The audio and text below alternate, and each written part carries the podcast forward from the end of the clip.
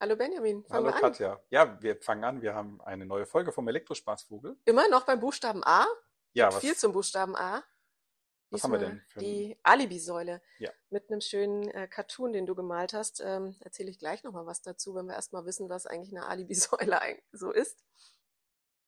Bei der Alibi-Säule handelt es sich um das sehr beliebte Anbieten von genau einer Ladesäule für sehr große Parkplätze.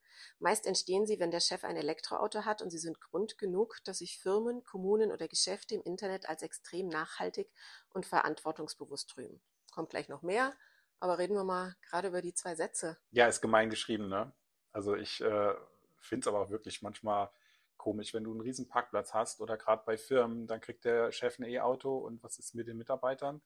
Die eine Ladesäule nützt nicht viel, ne? Oder irgendwo an der Schule, wo dann eine Ladesäule steht. Äh, es wäre natürlich sinnvoll, da mehr hinzustellen, ne? Ja, oder andersrum an Stellen, wo sie auch gebraucht werden. Das äh, merkt man ja auch manchmal bei den Kommunen, die äh, Ladesäulen, Ladepunkte an Stellen errichtet haben, wo sie keine Relevanz haben, wo sie keiner benutzt und die eigentlich immer frei sind, die Parkplätze und äh, die nie benutzt werden.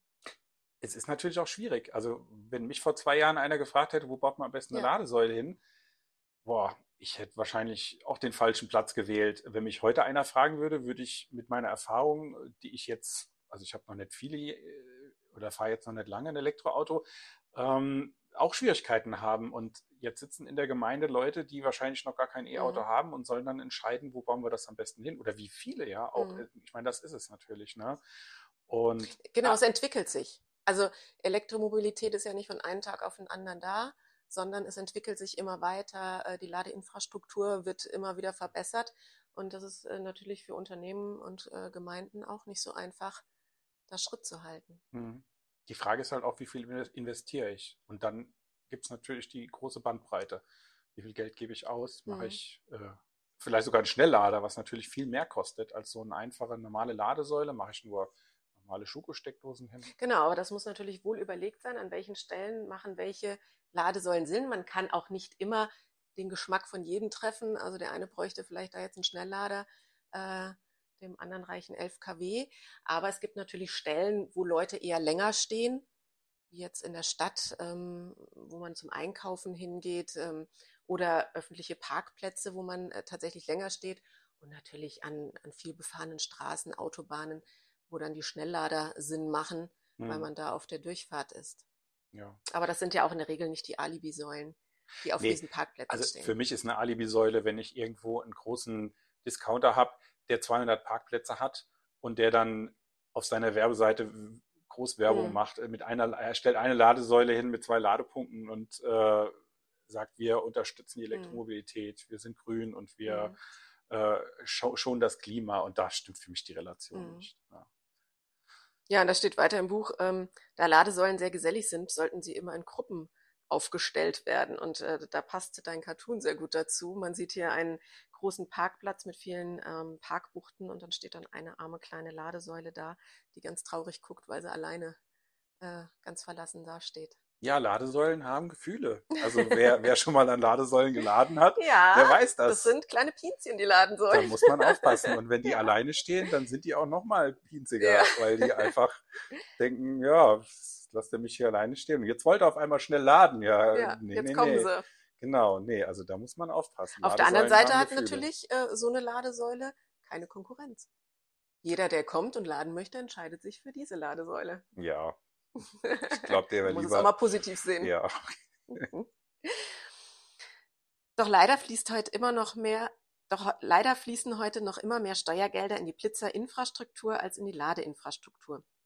Dabei bekäme man für das Geld eines mobilen Blitzeranhängers mehr als ein Dutzend Ladepunkte errichtet. ja.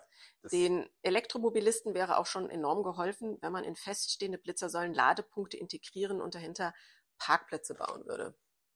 Ja, ich habe damals, als ich das Buch geschrieben habe, recherchiert und ich war echt verblüfft, wie teuer so ein, so ein mobiler Mhm. Blitzer ist. Es ist unglaublich, was die kosten. Naja, aber man nimmt, äh, die Gemeinde nimmt natürlich ein damit. Ne? die nimmt ein.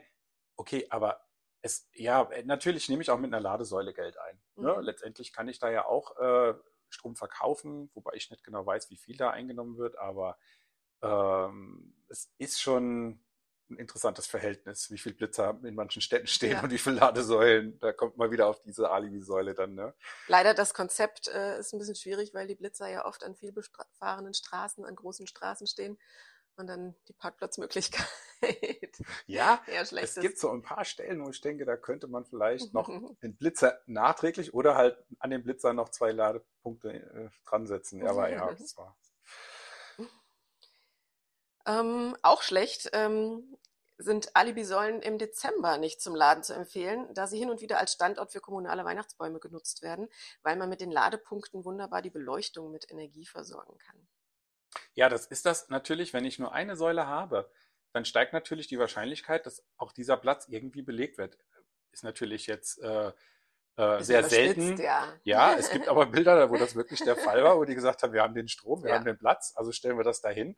Äh, aber dieses Ladesäulen blockieren bei einer Säule ist natürlich dann tödlich, weil, oder das heißt also man hat halt dann kaum Ja. Möglichkeiten auszuweichen. Ähm, deswegen macht es natürlich Sinn, diese, diese Ladesäule mit mehreren Ladepunkten auszustatten. Kannst du das gerade nochmal erklären, den Unterschied zwischen Ladesäule, Ladepunkte? Genau, also die Ladesäule ist letztendlich das Gerät und eine Säule kann mehrere Anschlüsse haben. Also das ist wie zu Hause, wenn ich jetzt eine Steckdose habe, ähm, an der Hauswand kann ich natürlich auch zwei oder drei noch da integrieren. Das heißt, ich Mhm. kann mehrere Geräte einstecken. Und bei den Ladesäulen geht das auch. Also man kann durchaus zwei Autos an eine Ladesäule anschließen. Oder das gibt es auch, und das ist natürlich eine schöne Lösung für, die- also im Gegensatz zu der Alibi-Säule, ich habe eine Hauptsäule und kann einfachere Ladepunkte zusätzlich neben der Säule Mhm. errichten. Das heißt, ich habe ein, so eine Hauptsäule und dann äh, verteilt sich der Strom, wenn mehrere laden, auf die vielen Autos. Wenn nur einer lädt, kriegt er dann mehr Energie ab und kann schneller laden. Und ähm, genau, also Ladepunkt ist quasi das, wo ich mich einstöpseln kann Mhm. und die Ladesäule an sich das Gerät. Wie viele Ladepunkte eine Ladesäule hat, ist unterschiedlich. Meistens sind es zwei. Und wir appellieren hiermit an alle Gemeinden und Unternehmen, dass sie die Ladesäule nicht alleine stehen lassen. nicht alleine stehen lassen, äh, überlegen, gucken, sich informieren, was es für Konzepte gibt und ähm, ja, auch in die Zukunft denken. Also wirklich ruhig mal über den Tellerrand schauen und nicht gucken, was haben wir denn aktuell, wie viele Mitarbeiter haben Elektroautos, Mhm. was brauchen wir, sondern vielleicht auch mal fragen, ja, wie viele bräuchten denn oder überlegen, sich so ein E-Auto zu Und es kaufen. ist natürlich billiger, das in einem Aufwasch aufzubauen, als immer nach und nach äh, noch dazu zu bauen. Genau, sonst reiße ich in zwei Jahren wieder die Ja. Straße auf. Oder im schlimmsten Fall muss ich nochmal eine zusätzliche Leitung legen, weil irgendwo habe ich natürlich auch die Strom oder die, die Leistung begrenzt in den in bestimmten Gebieten. Ja, dann verbleiben wir so. Äh, Ladesäulen haben Gefühle, Ja. sind gesellig und wollen nicht alleine stehen. Übrigens die ladenden Leute auch. Also es ist total schön, wenn man an der Ladesäule jemanden trifft und sich mit dem unterhalten kann während der Zeit. Ja. Ja, und ein bisschen Werbung machen wir auch noch gerade für Genau. unser Buch nochmal, den Elektrospaßvogel. Gibt es zu kaufen bei eBay, bei Amazon und natürlich auch äh, über unsere Webseite. Und ähm, wir bedanken uns fürs Zuhören. Genau, wenn es euch gefallen hat, dann lasst uns ein paar Sternchen da. Vielen Dank fürs Zuhören und bis zum nächsten Mal. Ja, tschüss. Tschüss.